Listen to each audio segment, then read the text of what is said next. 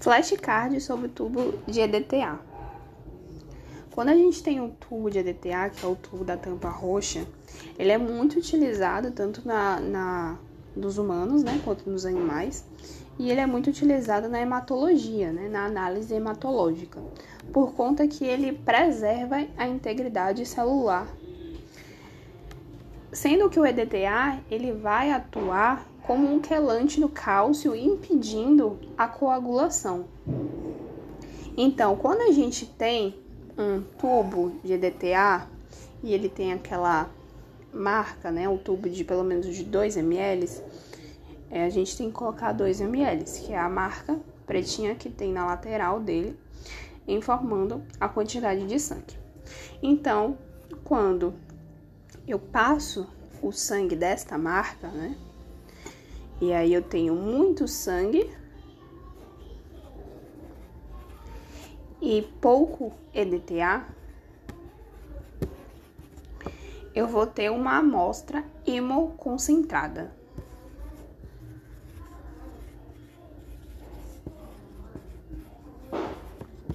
Desta forma, vai coagular a minha amostra.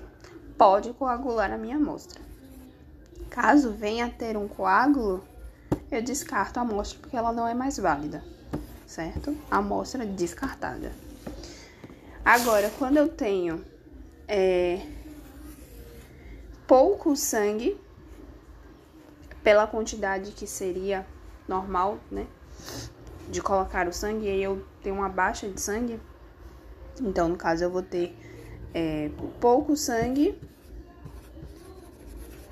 muito EDTA.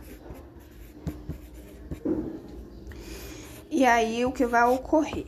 Pelo fato do EDTA ser uma substância hipertônica, ele vai puxar por osmolaridade aquela água que está retida dentro do citoplasma daquela hemácia, e aí ele vai é, retirar né, o conteúdo citoplasmático daquela hemácia, alterando assim morfologicamente a hemácia. Então, eu vou poder encontrar em uma amostra hemodiluída condócitos. Condócitos. Que eles possuem uma dupla biconcavidade, no qual, por exemplo, você tem uma hemácia que ela é bicôncava, certo? E dentro dela ela é toda preenchida com hemoglobina, já que uma hemácia ela não tem núcleo, a de mamíferos. Aí quando eu tenho uma um condócito, é, ele, a hemoglobina dele vai ficar toda retida na periferia. E no centro eu vou ter um, um aspecto mais claro, mais pálido, chamando assim de alvo. E isso vai gerar é, alterações, né? Que essa alteração vai ser subestimar o meu volume globular, que é o meu VG.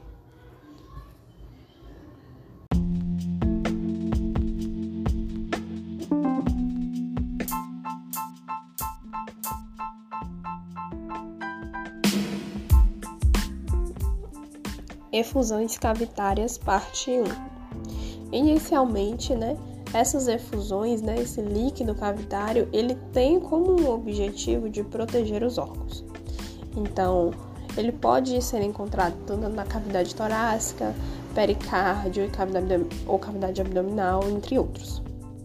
E o que vai delimitar vai ser o diafragma. Porém, em aves e répteis, não contém o diafragma, então que vai acabar delimitando vai ser a cavidade celomática. Desta forma, é, existem algumas delimitações a partir de membranas, e essa membrana pode ser chamada de serosa, que ela vai ser formada a partir de células semoteliais e também com tecido conjuntivo, que vai reverter toda essa cavidade corporal desse animal e vai agir em duplas, né? Com o folheto palietal e com o folheto visceral. Dentro da citopatologia, quando eu for analisar essa amostra de, de líquido cavitário, eu vou encontrar células mesoteliais e essas células elas são mais redondas, com um núcleo grande, uma borda escovada. Fisiologicamente, né, vai existir uma pequena quantidade desse líquido dentro do, do, do, da cavidade que vai comprometer e vai as camadas teciduais, né? Tanto as serosas, parietais quanto a visceral, que vai lubrificar também e nutrir através dos capilares. Ou seja, dessa forma é necessário ter esse líquido, porém ele não pode invadir a cavidade, as outras cavidades. Eles têm que ficar ali dentro dos capilares para que ocorra uma nutrição e que ocorra uma lubrificação dessa, desses tecidos. Dessa forma, é, ela pode ser formada a partir da força de Einstein, que vai ocorrer uma pressão hidrostática e oncótica dos fluidos, tanto intravasculares quanto extravasculares. Mas isso também pode ocorrer em virtude da redução da pressão oncótica intravascular, o aumento da permeabilidade vascular, obstruções linfáticas, rupturas de vasos e vísceras ou podem ocorrer processos mistos, como por exemplo a ruptura de vasos e obstruções linfáticas, né? Ocorreu primeiro a obstrução e depois ocorreu o, o, a ruptura da víscera, um exemplo. Então depende muito do que, do que pode ser. Então, a fisiopatologia pode iniciar através, né, ou pode ocorrer através do aumento da pressão hidrostática intravascular, que vai ocorrer uma redução do retorno venoso, que pode ser causada por conta de insuficiência cardíaca congestiva, no qual o paciente não vai mais conseguir bombear adequadamente é, o sangue dentro do coração. Pode ocorrer também pela, pela periocardite construtiva, que vai ser a inflamação do pericárdio, que vai, vai impossibilitar que ocorra corretamente a contração do batimento cardíaco nesse paciente. Pode ocorrer também por obstrução ou compressão venosa, né? Pode ser ou por trombose ou por pressão externa. Um exemplo seria um tumor. Pode ocorrer também por dilatação arterial, que pode ser ou calor, dilatação, ou também pela formação é, hormonal, que vai regular ali a musculatura lisa daquele capilar, e a hipertensão arterial, né, que vai forçar abruptamente a saída do líquido pela cavidade. Pode ser também pelo aumento da pressão intravascular, no qual, no qual vai ocasionar a saída desse líquido do capilar indo para fora podendo ocorrer uma diminuição do retorno venoso. Já a redução pela pressão cótica intravascular pode ocorrer pelo, pela perda da proteína. Então, pode ser em virtude de um paciente ser nefropata, né, ter uma síndrome nefrótica, pode ser por conta de desnutrição, esse paciente não está se alimentando corretamente, então, ele tem um, um, uma desnutrição que não vai ter uma quantidade suficiente de proteína para poder fazer a regulação é, oncótica desse organismo.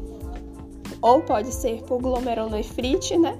Por conta também dessa perda de proteína, que vai ser lá ocasionado por conta da síndrome nefrótica ou por gastroenteropatia com perda proteica Dessa forma, o animal ele está se alimentando, mas ele não está conseguindo absorver adequadamente essa proteína. Isso pode ser decorrente de lesão hepática ou por conta de lesão gástrica.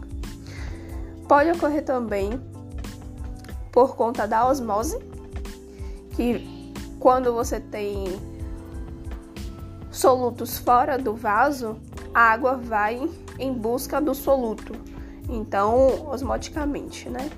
Aí você revisa a parte de osmose.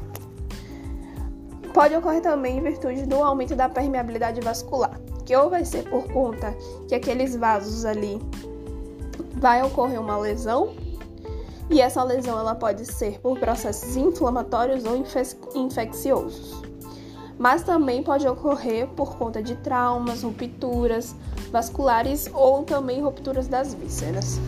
E as obstruções linfáticas, que vão ocorrer o acúmulo de líquido por conta que tem alguma coisa obstruindo aquele vaso, aquele capilar. Então pode ser ou por processos inflamatórios, no qual tem macrófagos em excesso ali impossibilitando a passagem nos capilares, ou por uma neoplasia, por, por pós-cirurgia e pós-radiação. São dois fatores no qual eu não consegui compreender o motivo pesquisar.